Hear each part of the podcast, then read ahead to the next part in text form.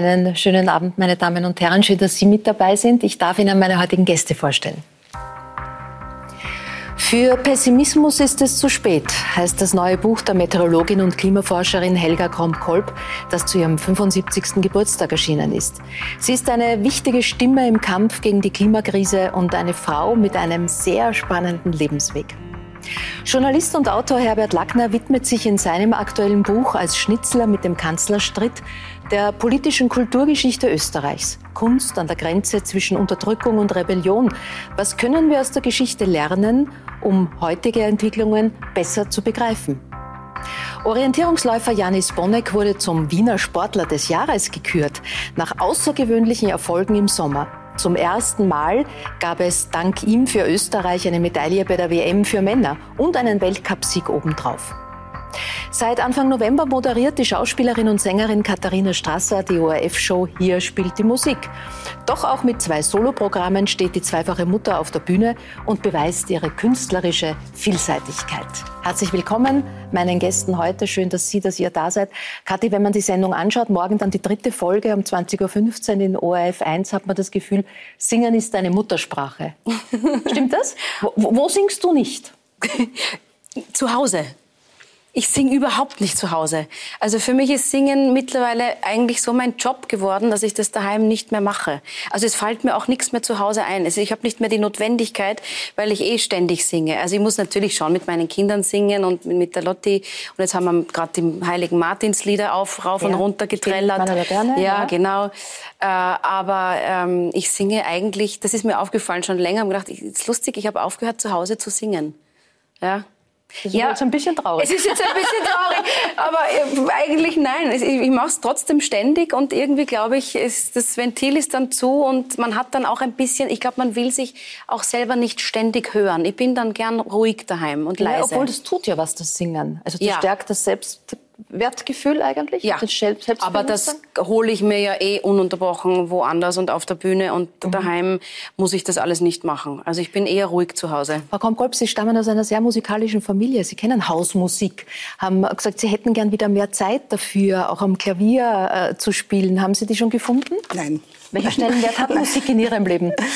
Ja, im Moment leider einen sehr kleinen. Mhm. Ich genieße sie zwar, aber selber als Musizieren ist im Moment ganz äh, eigentlich nicht vorhanden, muss man praktisch sagen. Leider. Ähm, es tut sich einfach so viel anderes, wo man das Gefühl hat oder wo ich das Gefühl habe, äh, das wäre jetzt wichtiger, als dass ich mhm. versuche, wieder meine Klavierkenntnisse auszugraben. Müsst, verlernt man's? Ja, schon. Also die, die Geläufigkeit und so weiter. Ich habe es ja nie gut gekonnt, mhm. aber doch so für den eigenen Gebrauch und mhm. vierhändig mit meiner Schwester und so. Also, aber ja, wirklich La Lassen Sie uns kurz an einem Hausmusikabend bei Ihnen teilhaben. Wer spielt was? Oder wer spielte was? Ja, also wie gesagt, ich habe Klavier gespielt ja? und äh, meine Schwester auch. Wir haben vierhändig gespielt, mein Vater hat Geige gespielt, Mutter hat gesungen. Ähm, ja, und jetzt, mein Mann spielt Gitarre oder Ziehharmonika. Also es setzt sich fort. Alles möglich. Janis, du hast sehr früh dich für den Orientierungslauf als Spitzensport entschieden. Ähm, spielst du ein Instrument? Nein, ich habe als Kind einmal versucht, Gitarre zu spielen, aber das habe ich dann sehr bald aufgegeben. Das war nicht so meins. Ähm, ich bewege mich lieber. Ähm, ja. Also neben dem Sport wäre das auch wahrscheinlich gar nicht möglich, weil es einfach mit Üben verbunden ist. Und deine Trainingszeit, die gehört dem Spitzensport. Genau, also ich meine, ich habe mal gehört, man brauchte 10.000 Stunden, um irgendwo äh, außergewöhnlich gut zu werden. Mhm. Ähm, sei es eben in einem Instrument, sei es in einem anderen Feld oder halt im Sport. Und ja, ich schaue, dass ich auf die 10.000 Stunden eben im Sport komme, mit, also im Training sozusagen, um dort außergewöhnlich gut zu werden. Mhm. Herbert, wärst du ein guter Kandidat bei der Kathi in der Show? Also welche, welche Lieder, welche Musik äh, erkennst du an den ersten Takten, an den ersten Zeilen? Erkennen tue ich viel. Mach mal einen Test. Da, da, da, da. Naja, das ist schwer. schwerer muss das sein. Nein, das Erkennen, Erkennen tue ich schon. Spielen, ich habe mit 28, ich ein Inserat im Falter aufgegeben und gesagt, ich, muss eine, ich brauche eine Flötenlehrerin, ich möchte Flöte lernen. Aha. Also in, doch in reiferen Jahren schon. Und habe dann tatsächlich zwei Jahre lang äh, F-Flöte gelernt mhm. und, und habe das damals auch ganz gut gekonnt. Inzwischen ist es leider auch verschüttet. ist äh, Musik auch etwas, was fast sowas wie für die Recherche gebraucht wird? Also du schreibst geschichtliche Bücher. Äh, stimmt man sich mit Musik auch auf andere Epochen ein, auf, auf Charaktere, auf Persönlichkeiten? Ich höre ich hör manchmal beim Schreiben, wenn ich über etwas schreibe, höre ich die Musik, äh, zum Beispiel äh, in, in, einem, nicht in diesem Buch, sondern in ja. dem davor, äh, habe ich über Schönberg geschrieben und die Probleme, die er hatte, weil er ja. bekämpft wurde wegen dieser neuen Musik und habe mir dazu die Schönberg-Musik vorgespielt. Mhm. Das geht ja, man kann ja schreiben und die Musik gleichzeitig hören. Und das war ganz interessant, dass, diese Verbindung zu machen. Das ist, das ist mhm. Vielleicht schreibt man dann auch besser. Ich weiß nicht. Kathi, du hast ähm, äh, für die Show fast 100 Lieder gelernt oder zumindest Teile davon. Ja, also muss man sich mal vorstellen, Respekt, 100 Lieder. Ja, vor allem in der kurzen Zeit. Also prinzipiell ist es schon etwas, was machbar ist, aber es ist ja alles immer auf dem letzten Drucker und schnell und, und äh, dann hat man das Studio nur ganz kurz und kurz davor und knapp. Aber wie lernt man überhaupt 100 Lieder? Also naja, das sind ja Texte, die Noten, du hast ja ohne Blatt gespielt. Ja eben, man muss ja dazu sagen, ich habe dann diesen Notenpack in der Hand gehabt, äh, der so dick war, den ich wohlgemerkt nicht lesen kann und da habe ich dann schon gedacht, ui, ui, ui. Na, ich muss wirklich alles hören. Also ich nehme es mir halt auf, das ah, ja. früher noch mit Diktiergeräten, jetzt mit dem Handy, da hat mir alles dabei. Äh, geht ja Gott sei Dank ganz leicht. Und ich nehme wirklich, ich habe 96 verschiedene MP3-Files gemacht und sitze dann zu Hause in meinem Wohnzimmer und zum Ärger der Nachbarn, äh, da habe ich dann gesungen, äh, sehr, sehr viel sogar in der Vorbereitungszeit, ja. übe ich das halt dann. Aber es ist natürlich was anderes, wie wenn man dann wirklich dort steht und äh, also es gibt keinen Dirigenten, der Einsatz. Ich kann ja nicht einmal, wenn die mir durchs Horchal durchsagt, die musikalische Leiterin, unsere Ursi, äh, zwei Takte, dann sagt mir das auch nichts, weil ich nicht weiß, was zwei Takte sind. Manchmal, mhm. glaube ich, ist es ein Takt mhm. gewesen. Es ist ja immer verschieden. Es klingt ja nicht immer gleich lang. Also ungefähr kann ich mich orientieren, aber ich bin da wirklich, ich muss das üben, üben, üben und dann kann ich's. Also ich bin schon sehr musikalisch, aber es mir fehlt da, das habe ich auch diesmal mir echt gedacht, ich könnte es noch schneller alles lernen, wenn mir äh, das Handwerk dazu nicht fehlen würde. Mhm. Ja, also ich mhm. habe es ein bisschen ich ärgere mich oft, aber ich weiß auch, dass ich es nie wieder lernen werde. Weil das ja. Ist, sind die 100 Lieder weg? Weg, weg. weg. Ich, kann, ich kann da keinen einzigen Titel nennen jetzt. keine, keine Ahnung mehr. Also das war auf der, auf der Kurzzeit-Festplatte äh, ja. sozusagen äh, kurzzeitig. Äh, ist aber, glaube ich, wichtig, weil sonst habe ich das Gefühl, es geht irgendwann über. Und es muss dann immer was raus. Wie schaut es mit dem Text aus? Also ich habe in den zwei Folgen, die ich äh, schon sehen durfte, ähm, kein Lalala, keine Lalala-Passagen entdeckt. Keine Lalala, nein, na, denn da kann, kommt ein Text ja noch. Jetzt hätte ich keine Ahnung. Du hast gesagt, das Schöne an der Show, und das war mit für dich deine Entscheidung, es ist für die ganze Familie, für Jung bis alt. Das kannst du mit deinen Kindern anschauen ja. zu Hause. Hast du es angeschaut mit den Kindern? Ja, ich muss ein bisschen sagen, ich bin ein bisschen enttäuscht. Mein neunjähriger Sohn interessiert sich überhaupt nicht dafür. bin ganz offen und ehrlich, ich war sehr stolz und er hat so irgendwie so nach einer halben Stunde, ja, okay, aber kann ich jetzt wieder gehen? Mhm. Ähm, während die Kleine, die ist natürlich Feuer und Flamme, aber die ist fünf, für die ist es natürlich dann spät bis halb zehn, die hängt dann schon am Schluss so. Also es war jetzt nicht so dieses Familientreffen, wie ich es mir gewünscht hätte. Am Schluss war ich allein übrig äh, mit einem Glas Prosecco Popcorn und, hab, und hast mitgesungen, genau, ja. Party gemacht ja. zu Hause. Ähm, Janis hat kein Instrument gelernt, ist dir die musikalische Erziehung deiner Kinder wichtig? Lernen die ein Instrument? Äh, wie gesagt, mein Sohn ist überhaupt nicht interessiert, der ist voll im Fußball, also der ist ah, auch ja. auf der Sportschiene und das unterstütze ich total und mhm. er ist ziemlich talentiert als äh, Tormann. Also er ist da wirklich, er spielt in der Schülerliga und das scheint wirklich spannend zu sein. Mal schauen, was da wird. Äh, äh, und meine Tochter ist sehr interessiert, genau. Also die geht jetzt dann nächstes Jahr in die Schule und die, also ich glaube, bei der muss man mhm. irgendwie eine Art von Chor auf jeden Fall andenken. Also die ist mit Singen, die ich sage immer, sie ist schwer gefährdet, in unsere Fußstapfen zu Schwer gefährdet? Ja, ja, die ist schwer gefährdet. Mhm. Mhm. Äh, seit der Trennung von Thomas Dipschitz, dem Vater der Kinder, bist du quasi Working Mom. Mhm. Was ja, war ich vorher auch. Warst du vorher auch, aber was, was hat sich verändert für dich? Nicht viel. Es ist eigentlich alles ähm, ziemlich so wie vorher. Wir haben uns immer schon so gut organisiert. Und ähm, er war immer schon viel weg und ähm, es hat sich eigentlich nicht sehr viel geändert. Mhm. Also du hast gesagt, dass äh, als ja die Trennung öffentlich wurde und dann auch besprochen wurde, hättest du dir mehr weibliche Solidarität gewünscht. In welcher Weise? Ja, also es war eher so, dass ich erstaunt war, dass ich so äh, angefeindet wurde. Das, das war eher so, weil ich offensichtlich doch letztendlich wahrscheinlich in einer Bubble lebe, ähm, wo das nicht so ist und Frauen sich schon gegenseitig unterstützen. Also viele in meinem Business, in, in, in, die mit mir arbeiten und wir sind eigentlich sehr füreinander. Gerade jetzt in meiner Generation ist wieder eine ganz große Unterstützungswelle und wir müssen miteinander und wir dürfen miteinander und nur, wir können eigentlich nur miteinander. Und ähm, als dann irgendwie, ich weiß gar nicht, ich glaube, er hat das ja ziemlich in die Öffentlichkeit getragen und dann gab es halt natürlich tausend Facebook-Posts dazu, die ich eigentlich überhaupt nicht lesen möchte, nur landet man manchmal doch auf den Seiten, weil man verlinkt wird und gar nicht weiß zuerst, um was es geht. Und da war ich dann erstaunt und habe mich einfach sehr gewundert, weil ich mhm. mir denke, es weiß ja niemand irgendwas. Warum geht man denn immer davon aus, dass die Frau, das erlebe ich jetzt ja bei, das ist jetzt ein profanes äh, Beispiel, aber ähm, Amira Pocher und Oliver mhm. ist ja Zuerst fand jeder den Oliver Pocher eigentlich ein bisschen doof und mhm. jetzt ist aber, kann nur sie ja die Böse sein und sie hat den benutzt und ich weiß nicht was. Mhm.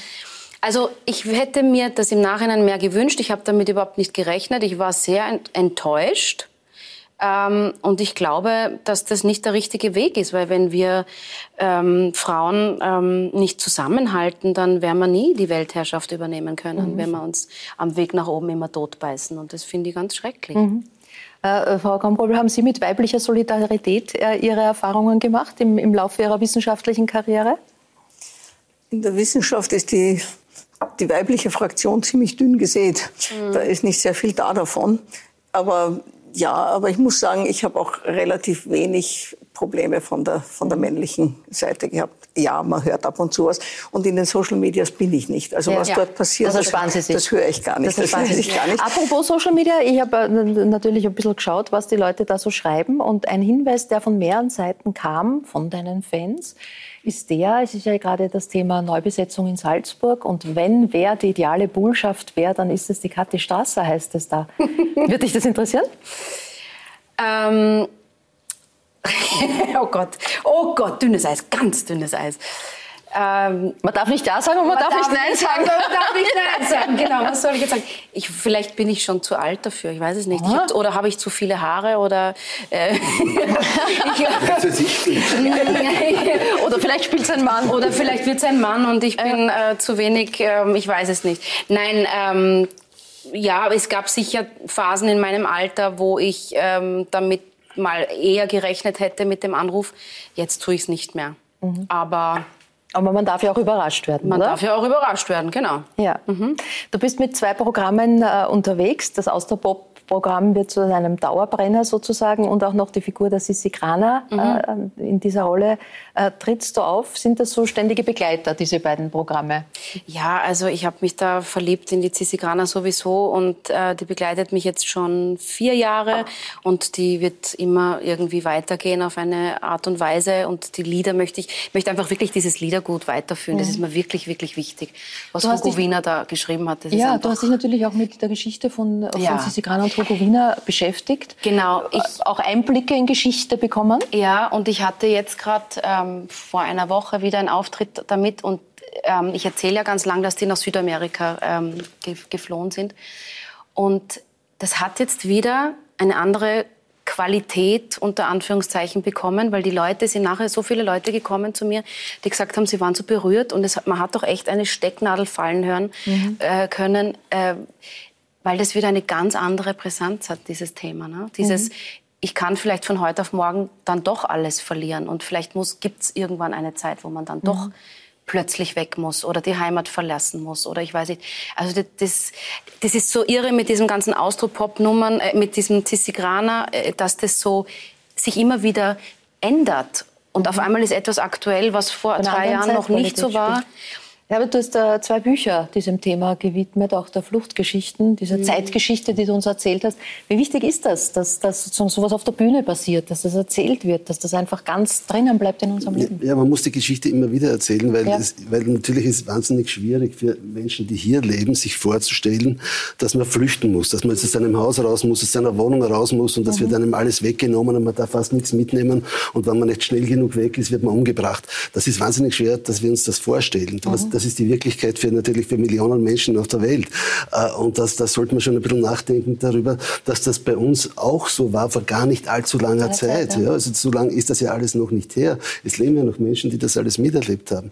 Also das, um das wieder ins Bewusstsein der Menschen zu rufen, äh, muss man eben spielen oder Bücher mhm. schreiben oder singen ja. oder äh, mhm. sonst was machen, weil das ist ganz wichtig, dass die Leute das auch verstehen. Und ja. Katharina, du hast gerade vorher gesagt, deine Tochter ist gefährdet für den Beruf. ein bisschen wie würde sie das, sage ich einmal, genetisch fortführen, weil du bist ja eigentlich auch aus einem Theaterhaufen, kann man sagen. Ja, ne? voll. Also vor allem die Frauenlinie würde sich äh, auf der Bühne total fortsetzen. Meine Oma mhm. war Sängerin, meine Mama, ich. Lotti, schauen wir mal. Mhm. Aber die hat so ein lautes Organ, ich glaube, dass die dann eher in die Oper sogar geht. Aha. Also die ist so die Gruberova, die neue. Ja, Gab es einen Plan B oder die Idee für was anderes bei dir?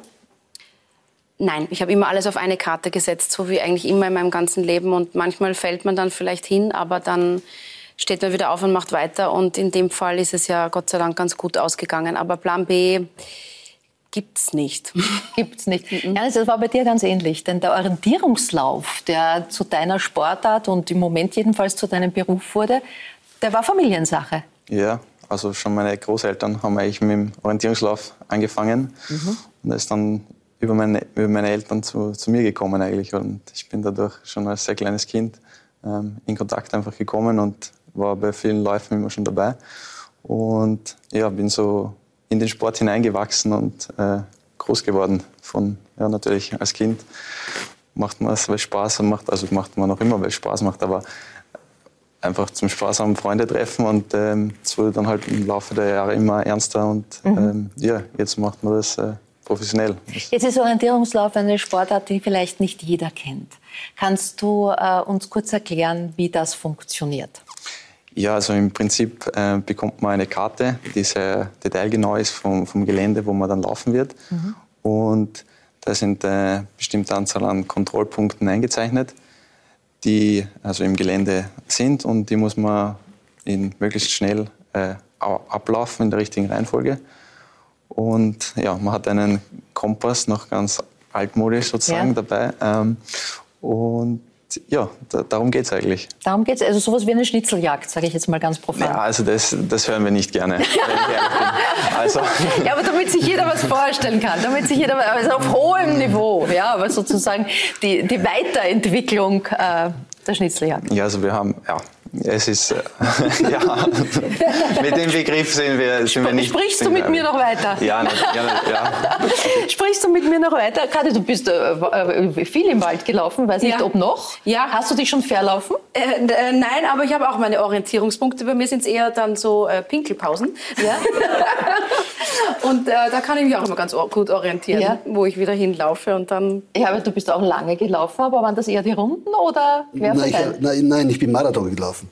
Also da fixe, fixe. Ja, na, ich, ich habe so einen schlechten Orientierungssinn. Ich könnte das nie. Und beim, beim Marathonlauf brauchst du nur den anderen hinterherlaufen. Also, ja, da so, da, find, nicht da findet man das Ziel. Naja, also, ich war Vorweg ganz, ganz knapp am Sieg war ich nicht. Okay. okay. okay, aber ist denn diese analoge Karte und der Kompass in Zeiten von GPS und Navi überhaupt noch ein Thema? Kann man es überhaupt kontrollieren, ob nicht jeder irgendwie da mit dem Navi läuft? Ähm, Kontrollieren kann man es wahrscheinlich nicht, ähm, aber das wird dir nicht viel helfen auf dem Niveau, wo wir okay. sind. Ähm, weil wir sind im Wald unterwegs, ähm, wo die Karten sehr detailgenau sind. Also das sind einzelne Steine, einzelne Kuppen, Rinnen, ist alles genau eingezeichnet. Mhm. Was du ja natürlich auf, das hast du auf Wanderkarten nicht, das hast du auf Google Maps natürlich nicht. Mhm. Und ähm, die Kontrollpunkte sind dann eben auch sehr, irgendwo im Dickicht auf so einer Kuppe platziert. Ähm, mit deinem GPS wirst du nie finden, sondern du musst äh, schon deinen mhm. Orientierungssinn wirklich. Also ich bin ja, ich, ich bin ja eh nicht von der Schnitzeljagdfraktion. Ich bin ja, habe selber Orientierungslauf gemacht in der Schule. Elfriede Handler, Klassenvorstand und Turnlehrerin, hat mit uns Orientierungslauf gemacht und das waren, waren ganz tolle, ähm, muss ich sagen, Erinnerungen, die ich damit teile. Aber äh, hier sitzt die noch viel berufenere äh, Dame, das muss man schon sagen. Jeder kennt sie natürlich als Meteorologin, als Klimaforscherin. Aber was die Menschen wohl kaum wissen, unsere Zuschauer und Zuschauerinnen, sie waren aktive Orientierungsläuferin und Sie waren lange Zeit Trainerin der Nationalmannschaft. Richtig, ja. Ich war zehn Jahre war ich selber aktiv im Sport und durchaus auch Teilnehmerin an Weltmeisterschaften, aber bei weitem nicht dieses Niveau ja. erreicht natürlich. Ähm, und dann äh, Nationaltrainerin für, mhm. den, für den Kader, sowohl männlich als auch weiblich. Äh, und da war zum Beispiel der Vater vom Janis dabei, während sein Vater, also sein Großvater, Großvater. Äh, der hat mir wieder beim Laufen geholfen, beim Training ja. geholfen. Also das zieht sich schon durch Jahre hindurch und die, die, die, also sein Urgroßvater und mein Vater waren gute Freunde. Aber das hat mich nicht zum OL gebracht, sondern ich bin eigentlich über den Universitätssport zum OL gekommen. Und der Orientierungslauf ist einfach ja. so eine ganz großartige Sportart, weil er weil man wirklich alles kombinieren muss. Man muss das, das sozusagen das, das, das Kognitive, also das Geistige, sich überlegen, wie, welche Route wähle ich, wie komme ich dorthin, wie orientiere ich mich. Gleichzeitig das Physische, weil man ja wirklich schnell laufen muss, wenn man überhaupt äh, irgendwo mit, mhm. mitlaufen will. Äh, und dann kommt noch das Emotionale dazu, mhm. nicht? Weil ja eben andere Läufer auch im Wald sind und man möglicherweise sieht, dass der vor einem gestartet ist, nicht weit vorne ist oder der hinten schon kommt. Ja, also, das äh, und das zu kombinieren ist eigentlich ja. die Herausforderung und ich finde das einfach wahnsinnig schön. Ich finde den Sport äh, ja, einfach äh, unübertreffbar, weil er wirklich alles verbindet. Was er nicht tut, aber da gibt es auch die eigenen Formen, ist das Mannschaftsgefühl. Nicht? Aber das mhm. kann man auch durch Staffel oder durch Mannschaftlauf gibt es mhm. auch. Stammt aus Ihrer Spitzensportzeit auch Ihre Frisur, die ja sozusagen zum Markenzeichen geworden ist? Nein, die habe ich damals noch oben gehabt mit einer extra Kappe drüber. Da hätte ich mich ständig verhängt im Gebüsch. Also das geht nicht. äh, Janis, wie groß ist das Naturerlebnis beim Orientierungslaufen? Also gerade jetzt, die Herbstwälder sind ja wahnsinnig schön. Siehst du das? Ja, natürlich. ähm, man sieht es vor allem, vor allem im alltäglichen Training. Mhm. Also man kommt viel herum und vor allem eben im Training sieht man viele Gegenden, viele verschiedene Wälder. Man sieht ich war jetzt äh, gerade drei Wochen in Schweden. Ähm, dort war es eher nass, mhm. aber auch wunderschöne Wälder und äh, super, super schöne Natur. Bei Wettkämpfen selber hat man natürlich nicht wirklich so die Zeit dafür, zu sehen, was, was, was ja. um einen herum ist, aber ähm, insgesamt schon, ja. Da zeigen wir jetzt einen kurzen Ausschnitt, denn du hast eben, wie gesagt, etwas geschafft, was in der Geschichte des österreichischen Sports noch nicht war. Die Männer haben noch nie eine WM-Medaille gemacht. Das war nach Jahrzehnten eine Premiere. Äh, entsprechend groß war die Euphorie. Wir schauen kurz rein. Janis ist schon auf dem Weg zum letzten Posten und der wird vielleicht ganz knapp herankommen an Bergmann. Er muss noch hinauf hier zum letzten Posten. Er hat nach der Langdistanz gemeint, ich bin überhaupt nicht zufrieden. Ich habe müde Beine gehabt, die waren bei weitem nicht so gut wie noch vor einem Monat. Ich muss das verdauen. Und jetzt läuft er hier in der Mitteldistanz und er kann Bergmann jetzt vielleicht sogar die Führung abnehmen. Das kann ein super Ergebnis werden. Das kann ein Diplomplatz werden und vielleicht sogar noch mehr. Das ist großartig. Er hat gewusst, er hat das Potenzial. Er kann da mitmischen, wenn alles klappt, der Herr Sportler. Und jetzt führt er hier. Sensation, Sensation. Das ist die Medaille für Janis Bonek. Das ist historisch. Er ist der erste österreichische Mann, der eine Medaille gewinnt. Ja, Boris Kastner-Jirka, vollkommen aus dem Häusl. Vollkommen aus dem Häusl. Ähm, wie lange hat die Euphorie angehalten? Ja, puh, es waren sehr viele Emotionen, auf jeden Fall. Die ganze Woche schon, also die ganze WM-Woche, aber eben besonders der Tag war sehr emotional. Ähm, ich habe lange dafür trainiert gehabt und äh, es waren, besonders in der Zeit vor der WM hatte ich ein paar sehr schwierige Wochen, mhm. wo ich gedacht habe, ja, irgendwie ist alles, was ich, oder das, was ich gut gearbeitet hatte über den Winter und die Vorbereitung so gut gelaufen ist, dass die irgendwie verloren gegangen ist und irgendwie jetzt, wenn es eigentlich zählt, dass ich nicht, nicht liefern kann. Ähm, und dass es dann aber so geglückt ist, äh, ja, war unglaublich schön. Mhm. Wie, wie, groß ist der, der Druck, der Stress, liefern zu müssen? Ja, vor allem, vor allem sich selbst gegenüber ist der Druck schon, mhm. schon da einfach. Ähm, es ist ja kein Sport, wo man viel verdient. Das ist ja nicht so ein Sport, wo es dann wirklich darum geht, äh, geht man finanziell weiter oder ja. sowas, sondern es ist wirklich etwas, was Eine Leidenschaft, die man aus Leidenschaft macht und, und natürlich auch um, um, um Anerkennung. Genau, man, man, man investiert viel und ähm, aber ich muss sagen, bei dem Lauf habe ich mir eigentlich gar nicht so viel Druck gemacht. Mhm. Das ist eigentlich sehr spannend, ähm, weil mein großes Ziel war eigentlich die, also das war über die Mitteldistanz. Ähm, mein Ziel war eigentlich die Langdistanz, die zwei Tage davor stattgefunden hat, ähm, weil ich gedacht habe, es liegt mir eher und dort habe ich eine große Chance, sage ich mal so. Und dort bin ich äh, nur Elfter geworden, wo ich dann eben sehr enttäuscht war mhm. ähm, und ich nicht das Gefühl hatte, ich war nicht auf dem Niveau, was ich eigentlich konnte. Und ähm, ja, die Mitteldistanz Hast du halt so mitgenommen? War dann einfach so, ja, genießen, äh, Spaß haben, machen, was man kann und mhm. ähm, das ist dann ja super aufgegangen. Ja, äh, du bist zum Wiener Sportler des Jahres gekürt worden und das in einer Sportart, die keine sehr große Popularität hat. Ähm, wie die äh, Professor Krumm-Kolb gerade gesagt hat, wie stolz bist du darauf? Ja, ist natürlich eine Auszeichnung. Ähm, Orientierungslauf ist eine Randsportart, mhm. aber ich glaube, äh, es wird auch immer bekannter, wie man eben gesehen hat, die WM wurde übertragen, die Europameisterschaft auch. Ähm, das, ist, das ist ein Schritt nach vorne und ähm, ich denke, es ist ein Sport auch eben für die Zukunft. Man, man ist in der Natur ja. und ja. Du hast gesagt, schwierige Wochen waren es davor, es waren auch schwierige Jahre davor. 2019 warst du schwer verletzt, das ist ein Knochenmarksödem am Schienbein. Wie hast du dich da aus dem Tief rausgeholt? Oder gab es da Überlegungen zu sagen, okay, soll nicht sein? Ja, es war, war, war nicht nur 2019 schwierig, also es war ich 2019 war mein letztes Jahr als Junior sozusagen, ähm, wo ich bei der Junioren-WM eigentlich noch ein gutes Resultat abliefern wollte und die habe ich dann verpasst.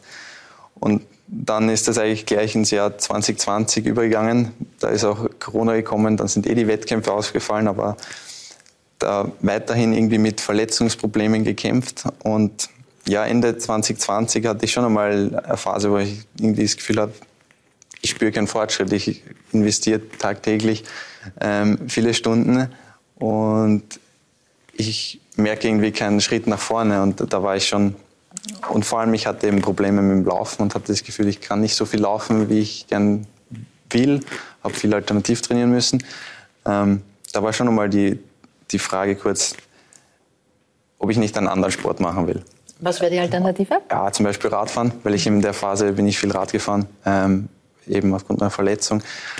Also die Sport, sind, ja, die sind top drauf im Moment, die Radfahrer, ja, Radfahrerinnen in Österreich. Ja, ja, ja. Na, ähm, also Sport hätte es auf jeden Fall sein sollen, sein sollen. weil es mir irrsinnig Spaß macht, sich zu Du bist angestellt beim Bundesheer, ähm, so wie alle äh, Heeressportler und Sportlerinnen bekommst du sozusagen dein Gehalt vom Bundesheer. Heißt das auch, dass das Bundesheer den Trainingsplan vorgibt, dass man sich da weiß ich nicht verpflichtet? Wie, wie funktioniert das? Nein, also ich habe einen persönlichen Trainer außerhalb aber das Bundesheer ist natürlich eine super Unterstützung für uns, weil eben als Randsportart ist jetzt nicht so die großen Preisgelder ähm, bei den Weltmeisterschaften und Weltcups vorhanden. Aber ähm, eben durch das Bundesheer kann ich als Profi leben und ähm, ja, mich voll auf den Sport konzentrieren.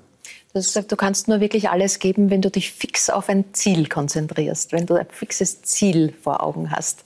Äh, welches ist das jetzt? Ja, die ähm, Weltmeisterschaft nächstes Jahr in Schottland. Mhm. Das ist dann in den Sprintdisziplinen. Also heuer war es in den Walddisziplinen, nächstes Jahr wird es in den Sprintdisziplinen sein. Ähm, und ja, das ist das große Ziel für nächstes Jahr und äh, ich freue mich schon drauf. Frau Raumkolb, können wir dieses Durchhaltevermögen und dieses Denken äh, auch brauchen, wenn wir vom Kampf gegen die Klimakrise reden? Ja, also ich glaube, dass man vom Sport überhaupt sehr viel lernen kann. Mhm. Und ich habe sicher sehr viel gelernt vom Orientierungslauf. Äh, und ähm, ja, man muss Ziele haben und man muss einen Trainingsplan haben. Deswegen brauchen wir unbedingt ein Klimaschutzgesetz, damit wir einen Trainingsplan haben. Wie kommen wir überhaupt dorthin, wo wir hin müssen? Und können wir kontrollieren? Ich meine, Janis hat gesagt, es ist nicht so weitergegangen, wie er wollte. Wir wissen es ja nicht einmal beim Klimaschutz. Wir wissen, dass es nicht so weitergeht, wie es sollte. Aber in Wirklichkeit haben wir nichts, nichts vorgesorgt dafür, dass wir messen, was verändert sich in Österreich an den Emissionen. Und das ist halt, äh, ja, man kann nicht erwarten, dass man ein Ziel erreicht, wenn man nicht kontrolliert, wo man hinkommt. Ich nehme an, Aber, auch wenn ich 100 Lieder lernen muss, muss ich irgendwie wissen, komme ich mit der Zeit aus oder mhm. verbrauche ich zu viel Zeit auf die ersten zehn. Ja, genau. Und das ist, ja. Äh, jetzt hat Ihr Buch den Titel Für Pessimismus ist es zu spät. Ähm, aber wie geht das gerade in einer Zeit, wo wir wissen, dass gewisse Ziele, zum Beispiel die 1,5 Grad äh, Pariser Klimaschutzabkommen, ähm, dass die nicht mehr erreichbar sind? Ja, das kommt an, wie man das sieht, nicht mehr erreichbar. Nicht? Aus naturwissenschaftlicher Sicht muss man sagen, es geht noch.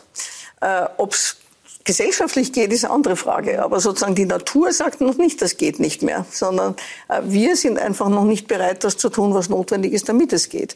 Und das ist eigentlich das, worum wir kämpfen müssen, dass es trotzdem noch geht. Nicht? Das ist, mhm. äh, Pessimismus ist einfach etwas Lähmendes und äh, Lähmung können wir uns nicht leisten. Also wir können nicht mehr zögern, wollen wir, wollen wir nicht und ähm, ja und, und warum denn und die anderen tun auch nicht. Und so. Also das können wir uns einfach nicht mehr leisten, sondern wir müssen wirklich, wirklich jetzt voll anziehen. Und das Schöne ist, dass man ja dabei auch gewinnt. Man gewinnt also erstens persönlich Freude, dass man etwas weiterbringt. Äh, und zweitens, glaube ich, gewinnen wir auch, wenn wir es richtig machen, gewinnen wir einfach mehr Lebensqualität. Mhm. Und dass wir die Lebensqualität woanders suchen als das, was uns jetzt von der Werbung eingeredet wird, was Werbung Lebensqualität ist. Und ich glaube, dass, dass sehr viele Menschen in der Corona-Zeit schon ein bisschen geahnt haben dann sind sie wieder zugeschüttet worden mit, äh, wir wollen ja alle schon wieder wohin fliegen und jetzt wollten wir endlich wieder und so weiter, was wir vielleicht gar nicht endlich wieder wollten. Äh, aber wir sind schon gleich wieder in den Trott hineingeholt worden und ich glaube, wir müssen uns da einfach herauskatapultieren. Und ich glaube, dass das geht und ich glaube, dass es auch man sieht es an, an, an vielen kleinen Veränderungen, dass sich etwas tut. Jetzt geht es darum, dass das sozusagen schnell genug äh, mhm. und von genug Leuten gemeinsam gemacht wird. Äh, Sie sind in den 50er und 60er Jahren aufgewachsen, also in einer Zeit, in der sozusagen Zukunft und das alles besser wird, äh, vorgegeben war. Das ist heute anders. Ja. Junge Menschen wissen nicht, ja. wie es weitergeht, haben wenig Perspektive ja. wenig Chance auf eine bessere. Zukunft. Wie nehmen Sie diese Hoffnungslosigkeit oder diesen Verlust an Hoffnung wahr? Ja, ich glaube, der Unterschied ist eben, damals hat man das Gefühl gehabt, es wird von selber besser. Nicht? Also es haben zwar alle daran gearbeitet, aber es war nicht, es war irgendwie so selbstverständlich. Ja, die Kinder werden es besser haben und das war irgendwie eine Selbstverständlichkeit. Und dann ist der große Rückschlag gekommen. Und ich glaube, jetzt müssen wir halt lernen, es kann besser werden, aber wir müssen was dafür tun. Es mhm. geht nicht von selber.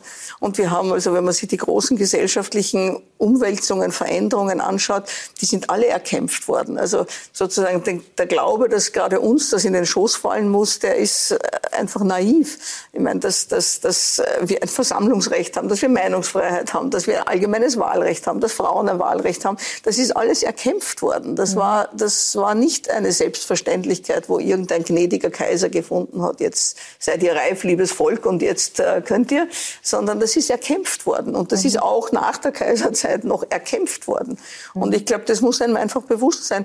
Wenn wir eine Zukunft wollen, eine gute Zukunft für uns selbst, aber vor allem auch für die nächste Generation und für die Kinder, dann müssen wir jetzt etwas tun. Und zwar nicht nur bei uns, sondern dann müssen wir durchaus auch auf der globalen Ebene aktiv werden. Mhm. Und einer der allerersten Punkte ist, es muss Frieden werden.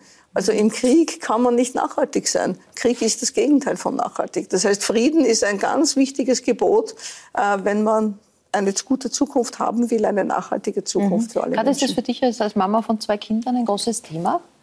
Also ich denke oft darüber nach und denke mir, die Lotte ist jetzt fünf. Wenn die in, in 50 Jahren ist die 55, eine Frau im besten Alter, möchte man meinen. In 50 Jahren, was ist da? Ich kann mir das gar nicht vorstellen. Ich weiß es nicht. Ich werde nicht mehr da sein wahrscheinlich. Aber äh, also mir wird dann mitunter schon auch sehr schlecht. Und ähm, ich war jetzt auch wieder, äh, es waren jetzt vor einiger Zeit diese Bombendrohung in Wien an den Schulen. Äh, und eine war in der Nähe von uns. Und da hört es dann für mich auch von einer Sekunde auf die, anderen auf, auf die andere auf, wo mein Leben, wo ich merke, jetzt äh, könnte alles ganz anders sein. Und so, so auf so sicheren Federn liegen wir nicht. Also so sicher gebettet sind wir nicht. Und ähm, da wird mir dann manchmal schon auch sehr schlecht. Auch. Mhm. Janis, du bist äh, in, auf, in vielen Ländern in den Wäldern unterwegs. Nimmst du den Klimawandel dort wahr? Die Nein, Veränderung? würde ich jetzt nicht sagen. Mhm. Ähm, Dazu ist ja zu jung. Ja, also ich Der Klimawandel ist ja nicht von heute auf ja, morgen. Das ist ähm, eine Entwicklung.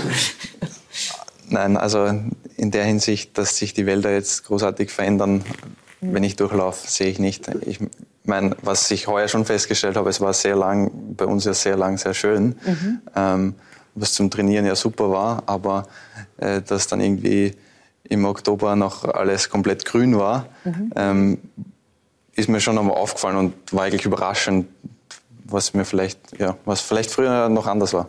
Sie sind ja nicht nur Klimaforscherin, sondern auch Klimaaktivistin, äh, jedenfalls bei Aktionen immer wieder auch mit dabei, um so korrekt äh, zu sagen. Es gab äh, letzte Woche, war es glaube ich in Panama Schlagzeilen, äh, da wurden zwei Klimaaktivisten erschossen äh, von einem aufgebrachten Autofahrer. Ähm, Klimaaktivisten und Aktivistinnen äh, wurden als Klimaterroristen bezeichnet. Da ist man, glaube ich, seit dem 7. Oktober in der Diktion wieder ein bisschen vorsichtiger geworden, weil man, glaube ich, realisiert hat, was Terrorismus wirklich bedeutet. Aber wie nehmen Sie diese Verschärfung der Debatte wahr? Ich halte das für sehr problematisch. Ich halte das für, für aus demokratiepolitischer Sicht für sehr problematisch.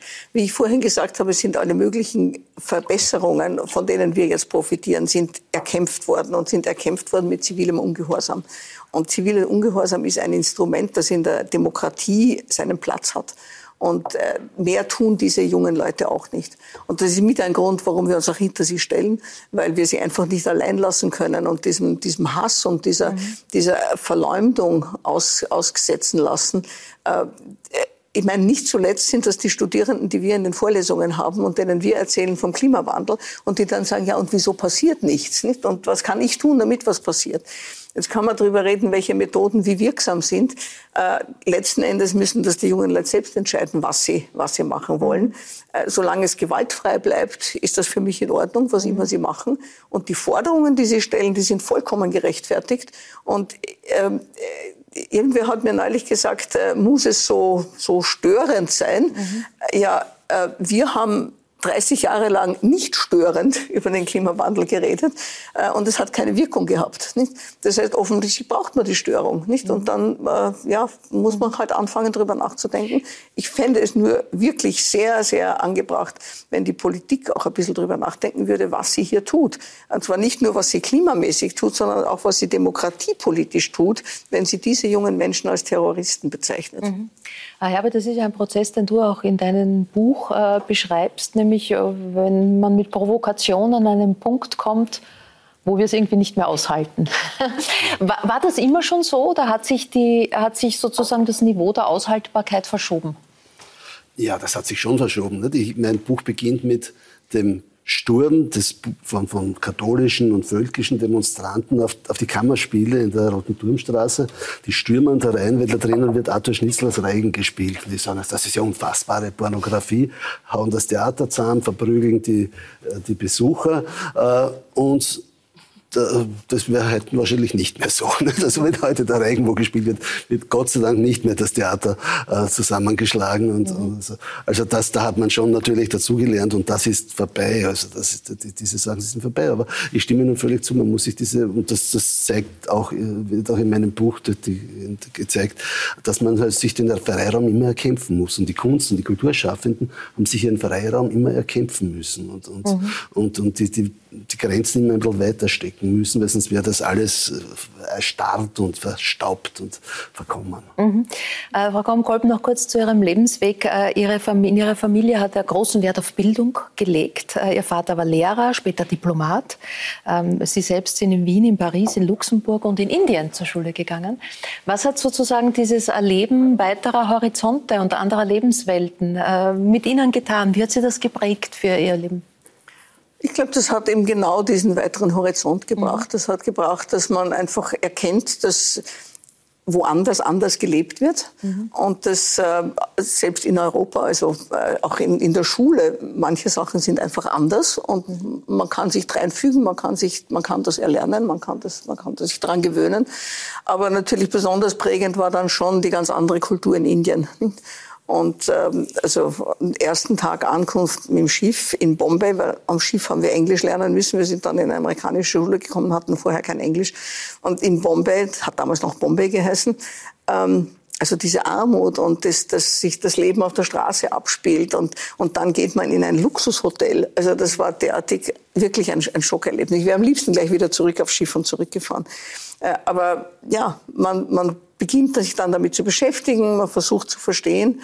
Und ja, und dann tut es einem schon weh, wenn man jetzt sieht, wie, wie Geschehnisse in anderen Ländern völlig ignoriert werden. Also dass jetzt gerade Afghanen aus Pakistan in den Hunderttausenden vertrieben werden, die jahrzehntelang dort gelebt haben, einfach so. Und bei uns wird das so, ja, das ist eine, eine kleine Notiz äh, von wegen Vertreiben und, also, ähm, irgendwie ist, sind wir schon sehr auf unser eigenes fokussiert und, und im Vergleich dazu, also wenn man im Vergleich dazu anschaut, Vergleiche sind immer schwierig, aber, aber was bei uns welches Gewicht bekommt, äh, mhm. ja, Mhm. Also nur um, um was, was Positives zu sagen, also mhm.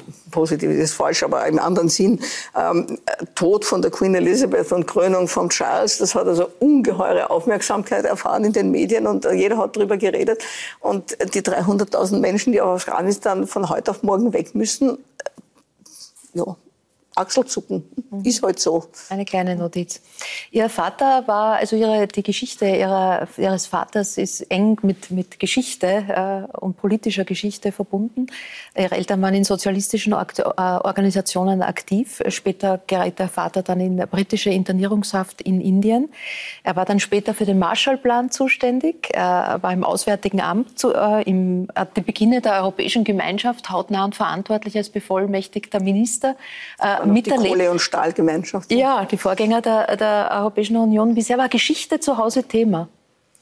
Ich weiß nicht, ob es als Geschichte war. Es war Politikthema. Mhm. Also es, war, es waren immer politische Themen bei uns am, am, am Esstisch mit dabei und auch, auch die Freunde, die eingeladen wurden, waren sehr politisch. Und ich glaube, das ist kein Wunder, wenn man also seine Jugend äh, so in der, in der Dollfuß-Nazi-Zeit verbringt äh, als Sozialist äh, arbeitslos natürlich und so weiter. Also dann prägt einen das schon. Und die Tatsache, dass er, dass er sich so politisch interessiert hat, hat natürlich auch dazu geführt, dass er dem, dem Horror des Zweiten Weltkriegs entkommen ist, weil er irgendwo gesehen hat, dass jetzt ein kleines mhm. Fenster sich öffnet, wo man ausreisen darf. Das war ja nicht selbstverständlich und er mhm. durfte also äh, mit einem, einem Freund und mit englischen Freunden in Himalaya Bergsteigen gehen. Mhm. Und das war geplant für wenige Monate. Übrigens meine Mutter gleichzeitig nach England geschickt, weil er gesagt hat, falls ein Krieg kommt, will er nicht, dass wir auf verschiedenen Seiten der Front sind. Mhm. Äh, gut, mhm. gut gedacht und gut vorhergesehen, äh, weil er ist dann von den Bergen weg verhaftet worden und hat dann sieben Jahre in Indien im Internierungslager verbracht. Äh, er hat sich nie beschwert, weil er gesagt hat, an der Front für Hitler kämpfen wäre noch viel unangenehmer gewesen. Aber natürlich war das auch kein Honiglecken. Mhm. Äh, Herbert Bruno Kreisky, früherer Bundeskanzler, für und mit dem du gearbeitet hast, hat äh, bekanntlich zu deinem Kollegen Uli Brunner mal gesagt, lernen Sie Geschichte. Äh, ist das das, was du ähm, mit deinen Büchern auch willst? Ja, ja. Ich will Geschichte erzählen. Ja. Ich will nicht Geschichte lehren, sondern ja. lehr, gelehrt, das geht ja Hand in Hand. Gelehrt, ja. gelehrt wird an den Universitäten, in den Schulen. Aber das ist etwas anderes. Ich will Geschichte erzählen. Äh, da, da geht es leichter rein, mhm. wenn man wenn es äh, erzählerisch schreibt. Und Geschichte ist ja oft, läuft ja auch tatsächlich oft ab wie ein Roman. Mhm. Also diese Trilogie über Flucht und Vertreibung, die ich geschrieben habe, das kann man auch als Roman lesen eigentlich. Es kommen die gleichen mhm. Leute vor, die zuerst den Faschismus herauftreuen sehen dann vor ihm flüchten müssen und schließlich teilweise auch wieder zurückkommen nach, in, in die Heimat, wo sie vertrieben wurden und dann auch halt äh, nicht immer nur gute Erfahrungen machen. Hier, mhm. Also das kann man, kann man durchaus auch romanhaft verstehen, den Verlauf der Geschichte. Und äh, so versteht man dann wahrscheinlich sogar besser. Mhm. Du hast diese Trilogie angesprochen, die Flucht und Vertreibung von Juden und Jüdinnen während der Zeit des Nationalsozialismus, auch teilweise ihre Rückkehr hast du beschrieben. Du lebst selber im zweiten Bezirk, dort wo früher mal der Ostbahnhof war, ja. das sogenannte jüdische Viertel. Wie nimmst du im Moment die, die, die, Stimmung dort wahr nach den Geschehnissen des Also ich, der letzten mir sind noch keine, also es hat dort, soweit ich das sehe, äh, keine Zwischenfälle gegeben. Ich habe auch mhm. keine äh, äh antisemitischen Schmierereien dort gesehen.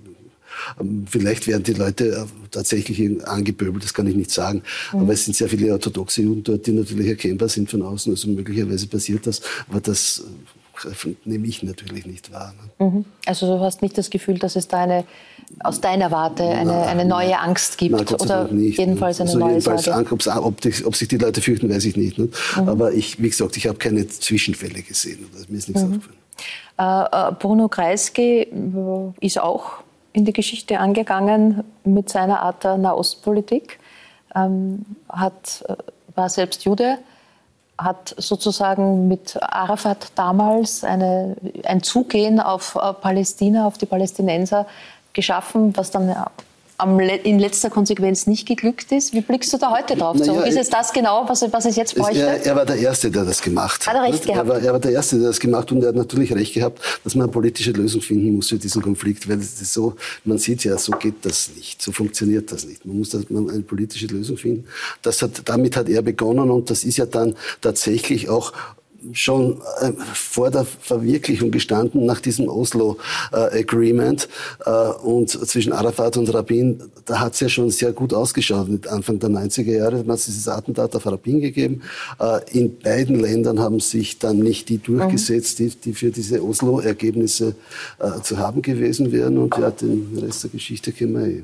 Denkst du manchmal an ihn, an Bruno Kreisky? Naja, klar, er hat das Land ja wirklich geprägt und, und, und es sind ja auch viele Veranstaltungen. Auch eine, eine der Buchpräsentationen für mein Buch hat stattgefunden in seiner Villa in, in, in 19. Bezirk in der Ambruster Gasse. Da ist jetzt das Bruno Kreisky Forum.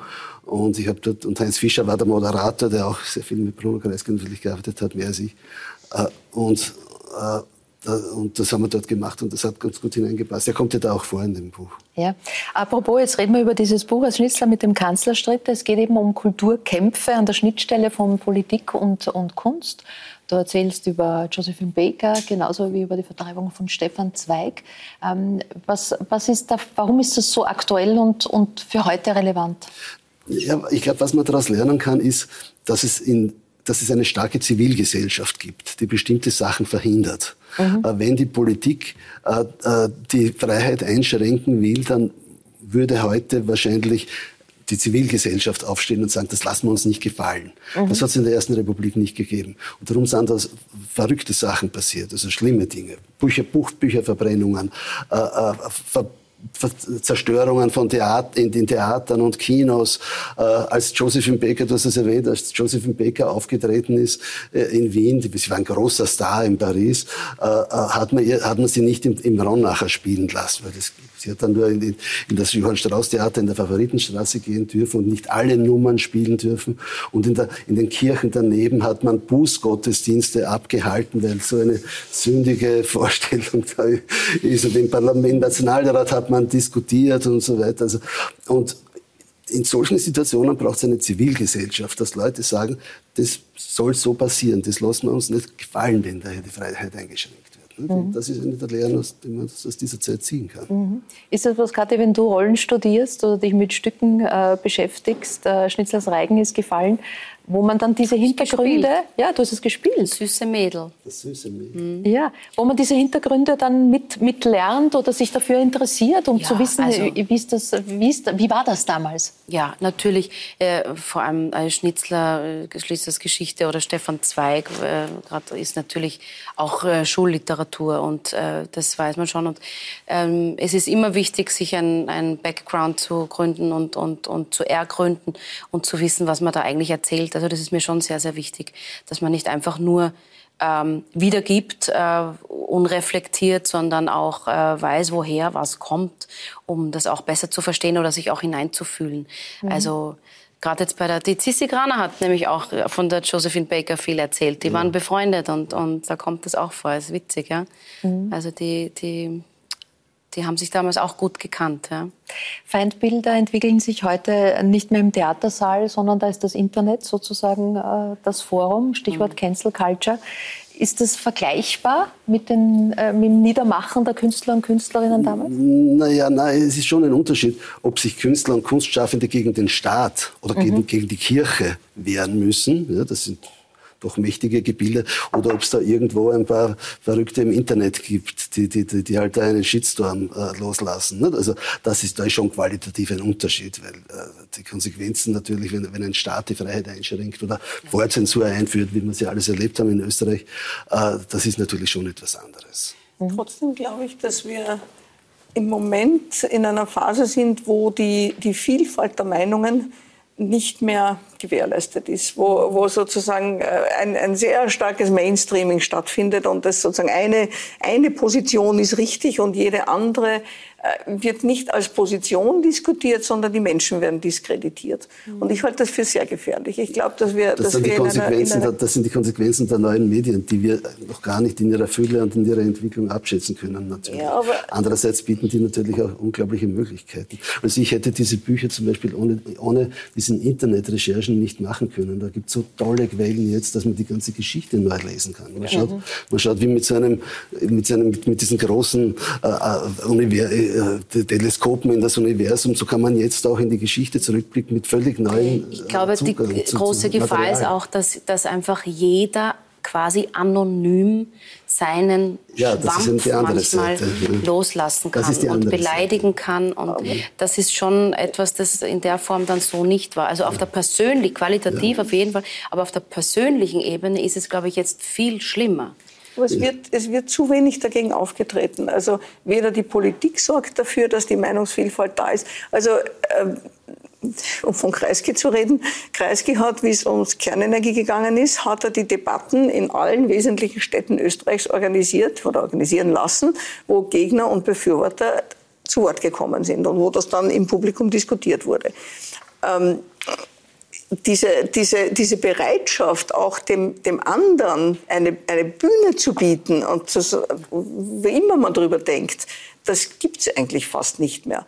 Und das gibt es kaum in den Medien oder sehr wenig in den Medien, in den Social Media sowieso nicht, weil da mhm. jeder in seiner Blase ist, aber auch nicht in den, in den Qualitätsmedien fehlt mir das zum Teil. Ja, aber das Argument Und ist sogar dann... an den Universitäten fehlt. Ja, wollte ich gerade sagen, Sie sind Wissenschaftlerin.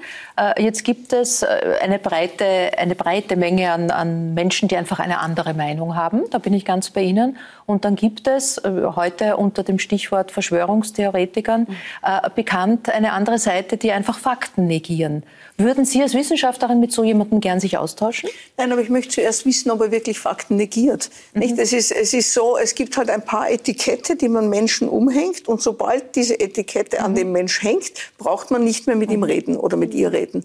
Und das ist Verschwörungstheoretiker, das ist Antisemit, das ist Faschist, das ist mhm. Rechtsextremer. Und mhm. das, diese Etiketten werden unheimlich zu, schnell verteilt. Zu schnell und zu reflexartig ja. verteilt. Und, und die, das, was eigentlich, ich meine, als Klimawissenschaftler, wir kämpfen seit vielen Jahren mit dem Problem, dass eben, eben ähm, Sachen, die wir für, für äh, belegt halten, äh, trotzdem in Frage gestellt werden. Ja. Aber man muss halt einfach wirklich sich trotzdem die Mühe nehmen, anzuschauen. Und ich leide gerade drunter, muss ich auch sagen, weil im Moment gerade sozusagen diese Klimaleugner wieder viel stärker in Erscheinung treten. Und dann kriege ich halt die Mails, bitte können Sie sich dieses Video anschauen, was sagen Sie dazu? Und ich muss mir es halt dann anschauen und dann muss ich sagen, hier, hier und hier widerspricht das den Fakten. Aber ich kann nicht gleich von vornherein sagen, der ist ein Klimaleugner und, und aus. Gut, da gibt es einen, einen guten alten Beruf. Ähm, Herbert Lagner hat ihn lange ausgeführt, nämlich der des ähm, Journalisten, der, der, der Dinge einordnet, der durchaus immer diffiziler wird, weil es immer schwieriger wird, teilweise noch zu, zu recherchieren, was ist wahr, was ist falsch.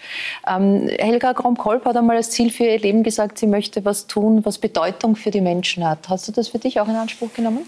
Naja, das ist ja ein großes Wort. Also ich kann, äh, Bedeutung für die Menschen, dass, gegen den Klimawandel zu, zu kämpfen, das hat ja. sicher eine große Bedeutung für, für den Menschen. Zeitgeschichte man, zu transportieren kann, hat auch Bedeutung. Ja, man kann, man kann, ja, man kann, man, das, und das ist auch ganz wichtig. Und dieses, du hast den, den Satz Bruno Kreiskis gegenüber Ulrich Brunner ungerecht, gerade gegenüber ja. Ulrich Brunner, äh, äh, äh zitiert. Äh, dass, dass, dass man Geschichte lernen muss, um Politik zu verstehen. Anders geht's wirklich nicht. Und da, da fehlt es vielen Politikern äh, äh, mhm. wirklich nachhaltig. Also das merkt man oft, wenn man mit jemandem redet. Die, die Leute haben keine Ahnung, äh, wo dieses mhm. Denken herkommt, das sie mhm. selbst haben. Ne? Sie kennen die Wurzeln ihres eigenen Denkens nicht. Mhm. Und da denke ich mir schon, hey, also das... Treffen aber ganz wesentliche Entscheidungen. wesentliche Entscheidungen. Und ohne, ohne so diese, diese, die, die eigene Geschichte zu kennen, äh, geht's nicht, kann man nicht Politik machen und darf man nicht nicht Politik machen. Also zum Beispiel deine Bücher lesen. Ganz wichtig. ist ja, schon mal ganz gut, äh, etwas zu machen, was Bedeutung äh, für Menschen hat. Ist dieses hehre Ziel geblieben, auch nach all diesen Jahren und Jahrzehnten? Ja, natürlich. Ich, ich weiß nicht, es kann auch falsch verstanden werden, aber ich möchte ja. einfach etwas machen, was Relevanz hat. Nicht mhm. also was, was, äh, was vielleicht doch ein Stück weiterbringt. Und im Moment ist es halt wahnsinnig wichtig. Und ich glaube, dass wir wirklich an einem, an einem Scheidepunkt stehen. Und gerade wenn, wenn sozusagen es, es irgendwie in der Balance ist, geht es in Richtung auf eine gute Zukunft oder geht es in Richtung auf die Katastrophe, gerade dort spielt es eine Rolle, dass jeder mhm. seinen, seinen Beitrag leistet.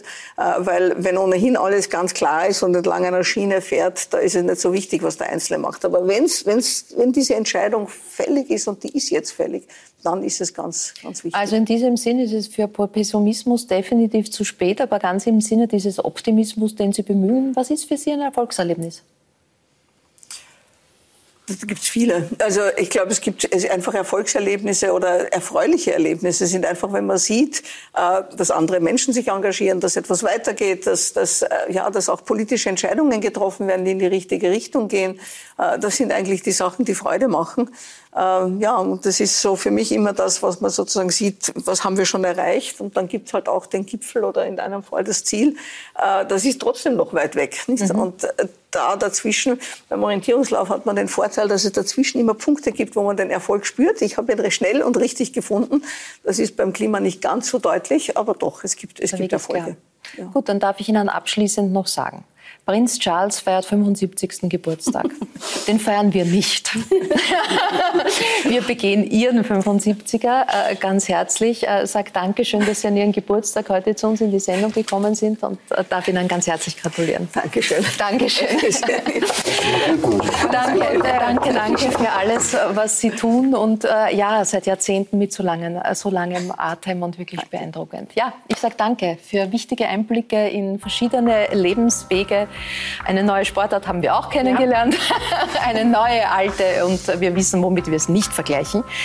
Ähm, ich sage danke für Ihr Interesse, meine Damen und Herren. Darf Sie einladen, auch nächste Woche mit dabei zu sein. Ich freue mich dann auf äh, Gunkel, den Kabarettisten, gemeinsam mit Georg Breinschmidt, einem der renommiertesten Musiker, war bei den Wiener Philharmonikern, äh, heute Jazzmusiker. Gemeinsam sind äh, die beiden auch Wortakrobaten. Es wird Moderatorin Birgit Fenderl da sein, die ein Buch über die Bedeutung von Freundschaften geschrieben geschrieben hat. Ich freue mich auf Andrea Karapöschel. Sie ist Radiohörerin von Radio Niederösterreich, bekannt als Radioköchin. Aber was sie sonst noch alles zu bieten hat, äh, das werden wir besprechen. Und den jungen Bergbauern und Imker Ronald Reuer. Das ist dann nächste Woche meine Gäste für heute. Auf Wiederschauen und eine gute Nacht.